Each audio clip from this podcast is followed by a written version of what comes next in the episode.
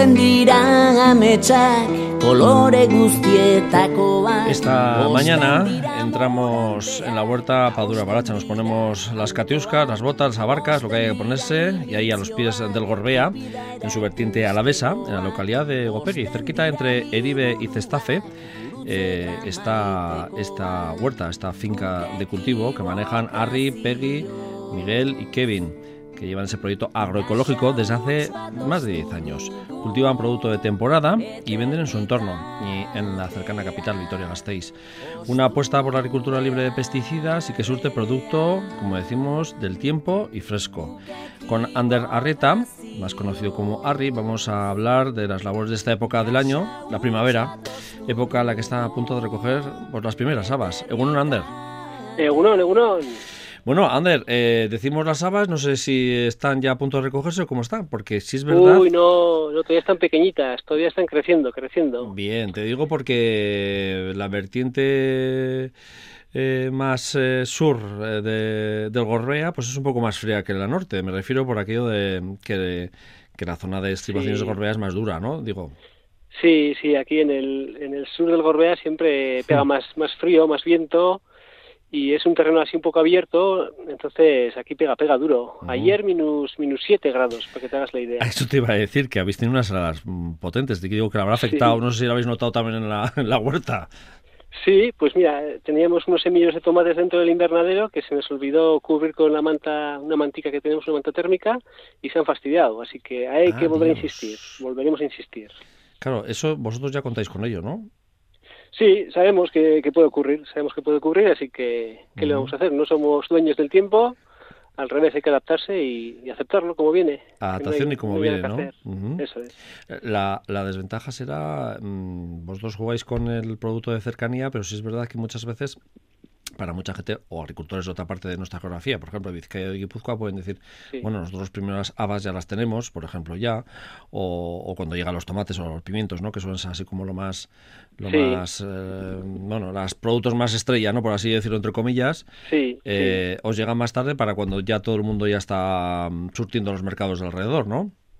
Sí, sí, pasa, pasa así un poquito. Pero bueno, luego cada lugar tiene lo suyo, ¿no? Bien. Así como allá tienen un poco más enchufe con el clima, que les, les va un poquito mejor, más suave, Ajá. Pero luego aquí las tierras que tenemos aquí en el, en el sur del Gorbea son tierras que aguantan mucho el agua, o sea que con poco riego, por ejemplo, aguantamos más tiempo, ¿no? Una buena ventaja. Y luego además Sí. también tenéis tomates hasta mm, bien tarde también, ¿no? Depende como entre las primeras heladas allá por octubre noviembre, que nos hemos Eh, sí, bueno, nosotros como, como antes has explicado un poco en la introducción, como no usamos pesticidas ninguno ni tratamientos ninguno, el tomate afuera aquí en la calle en Álava es un poco aventurero, la verdad. Sí. Entonces, en cuando empiezan a enrojecer es cuando empiezan a enfermar con el con el mildiu, con el hongo negro este que se los come. Eh, entonces, bueno, pero dentro en el invernadero solemos poner bastantes y sí, sí, suele haber. Compagináis los dos, ¿no? Invernadero y exterior. Sí, no, tenemos tres invernaderos y luego en exterior tenemos pues casi como tres campos de fútbol para que te hagas la idea. O sea, tres Que ahora hectáreas, mismo- más de tres sí. hectáreas, ¿no? Tres hectáreas y pico, sí, que ahora mismo no se ve apenas verdura en las tres hectáreas de fuera, pero esto en un mes va a cambiar mucho, mucho, mucho. O sea, que ahora estáis siempre en una labor de simientes y, y también de plantas, ¿no? Por lo que decías, eh, por las Sí, plantas de tomate. ahora estamos haciendo semilleros, semilleros, poniendo mucha semilla en bandejas, cuidándolas como si fueran bebés, para que para el 15 de mayo, fecha tradicional aquí en, en Álava para plantar en la calle, Sí, señor. pues para que estén preparadas. Y, y otra tradición, ¿no? Hasta San Prudencios, eh, posibilidad de heladas en el territorio también, ¿no? Eso es, eso es, sí, sí, sí. Que a veces, bueno, pues son dichos y hechos, pero bueno, eh, son tradiciones que por algo tienen, ¿no? De, de costumbres y de hechos. Eso es. Eh, Arri, en vuestro caso, eh, mm, vosotros también manejáis la semilla, digo, no sois de los que compráis fuera, sino vosotros hacéis el semillero y todo esto, cuidáis Nosotros también. combinamos, combinamos un poco las dos cosas. Vale. Eh, la semilla grande, o sea, por ejemplo, las alubias, el maíz, eh, la patata, la calabaza, son semillas grandes, son fáciles de manejar, más fáciles que las pequeñitas, como la de la zanahoria, la cebolla, el puerro, son más pequeñitas, son más difíciles de manejar. Entonces, siempre intentamos guardar semillas para poder seguir sembrando el año que viene. De todas formas, también, como no damos abasto con todo lo que tenemos que hacer, compramos planta también. Vale. Vamos al vivero, compramos la planta que está preparada y la traemos y la plantamos directamente, sí. ¿Y ahora qué tenéis en, en simiente? Por ejemplo? Ahora, pues eso, tenemos lechugas sembradas, espinacas sembradas, eso en el semillero, ¿eh? Los tomates que algunos se salvará, pero la mayoría han, que hay que volver a... Pero bueno, eso es un clásico que pasa en cualquier parte de nuestra geografía. ¿eh? Sí, sí, sí. ese tipo de volver a poner otra vez es habitual. Eso es. Eso es. Tenemos también calabacín, pepino, o sea que hay unos cuantos que están ahí. Luego la calabaza y así, pues todavía es un poco pronto, porque luego se hace rápido la planta. Esperamos un poquito para ello. Dale. Estábamos hablando, yo te había llamado porque queríamos hablar de las habas. Sí. Que para mucha gente en Álava eh, las relaciona siempre con los sabines, que no tienen nada que ver con la haba fresca. ¿no? Sí, sí. Son distintos. Eso es, el avín es una, es una semilla más pequeñita, un fruto más pequeñito y el haba es más, más grandecica, ¿no? Aparte que se come en seco, ¿no? Bueno, el avín suele ser más en, seco, ¿no? Como legumbre, ¿no? Como una especie de... Sí, sí. Es una legumbre, vamos, de hecho, en seco también, Eso es, son, la familia de las leguminosas. Son unas plantas muy rústicas, la verdad, son muy agradecidas, porque con poco caso que les hagas, se desarrollan, aguantan todo el invierno y en la calle, pase lo que pase, con todas las inclemencias, todas las heladas, todas las nieves, ahí están tan pichis. O sea que la nevada han aguantado bien, ¿no? Sí, sí, ahí estoy viendo ya a lo lejos y tiene buena pinta, sí. ¿Qué ponéis? ¿Mucha cantidad o poca? Digo, no sé si, porque claro, vosotros surtís un poco en el, entorno vuestro de ahí de, la zona de Gorbea y Aldea y también, bueno, Vitoria Gasteiz porque lo tenéis cerca, ¿no? Sí, nosotros hacemos venta directa. Venta directa, o sea que hacemos cestas de verduras para familias ya que tenemos comprometidas, ¿no? Bien. Entonces, pues solemos poner, pues un poco, no te creas que tenemos todo muy calculado, ¿eh? que vamos improvisando bastante sobre la marcha, pero sí, pues teniendo en cuenta que durante la época de habas podamos surtir a esas familias, ¿no? ¿Y tiene éxito? ¿Es un producto que tiene éxito, digo, eh, a la hora de consumirlo? pues hay de todo, mira, hay amantes y hay, y hay gente que las que no, que no los puede ni ver. Porque yo, por ejemplo, gente que les gusta les encanta, sí, la verdad es que sí. Yo es un mm, producto de la huerta que me gusta comerlo en fresco y o sea, según, según estás recogiendo las habas eh, eh, en la huerta.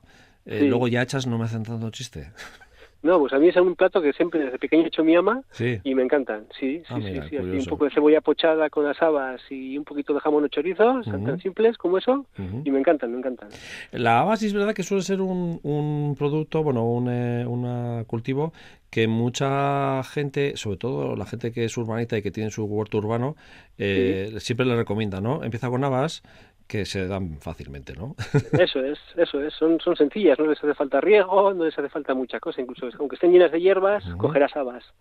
¿Vosotros cuándo las ponéis más o menos? ¿Sobre qué fechas? Nosotros, mira, hemos hecho dos siembras este año, hemos puesto unas en noviembre del año pasado, que han estado todo, pues nacieron en noviembre, apenas se desarrollaron 10-15 centímetros, y, y, ahora es cuando traen un poco el estirón.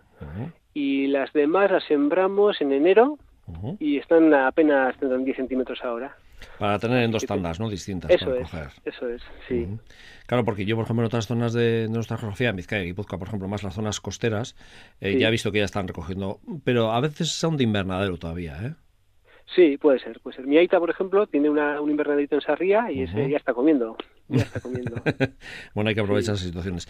Y ah, la verdad es que de una vez que se ponen no hay ningún dolor de cabeza más. Es eh, tenerlas ahí calculadas y cuando empiezan a producir, sobreproducción, eso también, ¿no? Sí, sí que es verdad que cuando empiezan a dar rabas no es, o sea, no aguantan mucho tiempo. Eso es. O sea que la misma planta puede tener cuatro o cinco pisos de flores y eso en cuestión de un mes y medio ya se, se agota la planta, ¿no? Ahora, los estáis en una época mm, de que empieza la actividad otra vez en la huerta. Sí. Eh, no sé si este, eh, ¿cómo notas tú un poco la tierra? Eh, digo, desde tu perspectiva de, agricultor, ¿eh? que hemos tenido, sí, verdad que en el territorio de la vez ha habido unas heladas importantes, fríos, en enero, pero no ha llovido tampoco luego en febrero, no ha habido esas nevadas hasta ahora, ¿no? No sé si esto se está notando un poco en la tierra y en, en la pobre pues producción que hay por estas épocas, evidentemente. Pues nosotros, la verdad, no notamos mucho. Aquí es verdad que Padura, nuestra, nuestra huerta, está como en el fondo de un valle, entonces a poco que llueva se mantiene húmedo durante mucho tiempo, le cuesta mucho secarse. Y al mismo tiempo, con, con toda esa nevada que ha caído, hoy está un poco dando un paseo por la huerta, pisando un poco la tierra, y me da la sensación de que no está tan mojado, o sea, que la tierra se encuentra bastante esponjosa y bastante suelta. Así que por esa parte, no, se ve bien. Y luego en los invernaderos, eh, ahora tenemos espinaca, ajete, acelga, cebolleta y la verdad es que están una planta muy maja, están, están contentas. A eso iba yo ahora, ¿qué tenéis en invernadero así? Sí, pues eso, te digo, espinaca, acelga, cebolleta, ajetes, lechugas y para de contar. Eh, además de, vender en cestas de consumo, ¿también vendéis a, no sé, restaurantes o bares o sí. algunos especial así?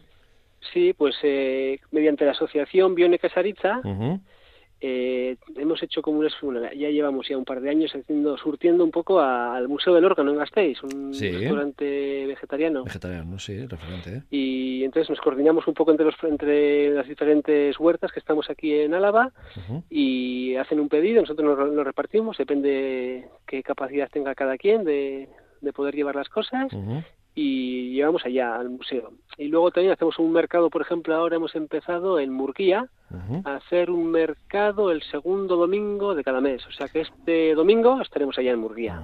Desde mañana toca eh, esa cita en Murguía, eh, que también os rotáis, creo, no vais siempre los mismos, ¿no?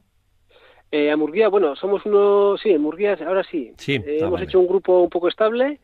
Eh, los que llevan queso, por ejemplo, van rotando para que no haya demasiado... Yo es que de alguna vez que he estado he visto que se rotaba, por eso digo algunos, por lo menos, ¿eh? Sí, sí, sí, sí.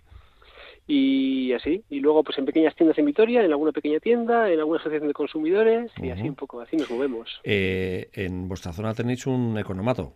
Sí, en el, economato también, vendéis, ¿no? También ahí, vamos, vendéis, sí. surtís al economato, mejor dicho. Eso es, eso es.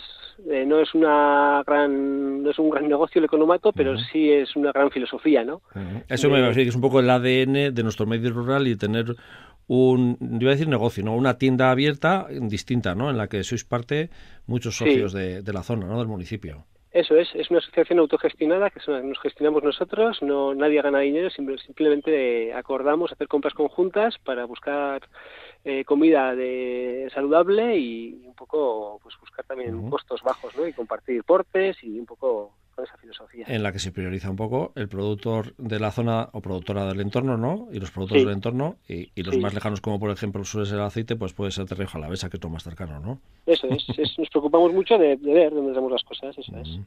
Eh, digo, porque este ejemplo, digo, para el resto que nos estoy viendo también, eh, hay un modelo también en, Barrundia, ¿no? En la Llanada y también en, en Aramayo, ¿no? Que son un poco también referentes eh, en ese aspecto y también es en el medio rural a la vez es importante ¿no? Eh, que haya ese tipo de bueno de tienda de, servicio no eh, esencial para vosotros no pero claro no es vuestro punto fuerte es una más. No, no, no, bueno, es nuestro punto fuerte respecto a que, estamos muy implicados. La conciencia, ¿no? Eso es, en conciencia. La filosofía, ¿no? Eso es, eso es, eso es. Bueno, Ander, a partir de ahora empieza el trabajo duro, ¿no? Sí, ahora es, mira, es una época un poco fastidiosa porque hay mucho trabajo que hacer y poco poco fruto que recoger, entonces está un poco descompensado, ¿no? no se ve, los, frutos se ve, empiezan a ver ya a partir de mayo, julio, ¿no? Más bien junio, julio, ¿no? Más, más casi para julio, sí. De trabajo duro, vamos, de trabajo de recoger y de... También es verdad que la aventura de la huerta comienza ahora y casi, casi me, me, casi te empuja hacia adelante, ¿no? Te empuja hacia adelante hasta esos meses de noviembre, octubre, que ya un poco se empieza a relajar la cosa.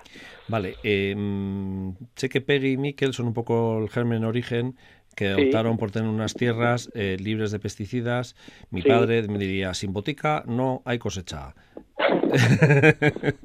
Digo, y muchos que nos están oyendo también estarán diciendo eso, pero sí hay cosecha, ¿no? Sí, ya te digo, nosotros somos, aparte de que el, acto de coger la mochila, colgártela en la espalda, empezar a dar, no me gusta, me pesa, me, fastidia, el hecho en sí, la práctica en sí me fastidia. Eh, la filosofía estamos, es que no conocemos otra más que intentar hacer las cosas saludablemente, ¿no? ¿Cómo vamos a, rodear un alimento con veneno? A mí es que no me entra en la cabeza, no, no lo entiendo. ¿Y eh, jugáis mucho con... Eh con, eh, iba a decir, botica paliativa, botica biológica, botica animal, no sé qué, cuál es la alternativa que tiráis vosotros habitualmente para Pues nosotros manejamos mucho las rotaciones, vamos cambiando mucho los cultivos de cada lugar. Vale. Eh, y luego, pues sí, podemos usar a, lo mejor algún, algún fermento de plantas o algunas infusiones o algunas cosas que podamos utilizar en momentos dados, pero tampoco mucho, tampoco mucho. Por ejemplo, en las habas suele ocurrir, ¿no? De mil plantas que pones, eh, 100 tal vez tengan pulgón. Es, que eso te iba a preguntar, ¿no? No sé si buscáis ahí fauna auxiliar que se ¿Pero come... qué hacemos? No hacerle mucho caso, no preocuparnos. hay que hay que pagar un impuesto a los pulgones también, ¿no? Bien, sí, sí, que también tienen su derecho a vivir, ¿no? Sí, sí, está bien, está bien. Me gusta también esa filosofía, está bien. Sí, Bien, a ver si algunos eh, nos están oyendo en este momento y me nos están echando la bronca, ¿eh? También. Dice que no, que esto no, tiene salida, pero bueno, está bien, está bien que vaya dentro de la filosofía vuestra. Eh, me imagino que ahora, eh, hecho, empieza esa actividad a tope, sobre todo con las siembras, de una vez que ya empieza a templarse la tierra, ya se empieza a, con las siembras más de, directas, ¿no? Por como puede ser las patatas o puede ser, como dices, bastante las calabazas, ¿no? Eh, ¿Es más complicado planificar la huerta? O sea, planificar ahora en este momento. ¿O, ya tenéis el eh, callo de estos 10 años? Pues la verdad es eso, ya te digo que somos improvisar bastante, ¿no? Y sí que es verdad que ahora con las, con las ayudas de la PAC y todo eso, pues tenemos que hacer un planning, entonces tenemos hasta el 30 de abril para hacer el plan. Ah, Pero bueno, son, pues como más o menos tenemos ya un poco el truco pillado, ya tenemos diferentes como cachos en la huerta, pues es lo que hemos puesto aquí, lo ponemos allá, vamos haciendo así como un círculo, una rotación, y es bastante sencillo, la verdad. Bien, vale. Yo preguntaba porque a veces eh, todo ese tipo de, cosas hay, hay gente que le gusta, sobre todo los, los, nuevos agricultores que se están iniciando. Digo por el tema huertos urbanos, ¿eh? que, que muchas veces suelen llamar, ¿no? interesados al programa.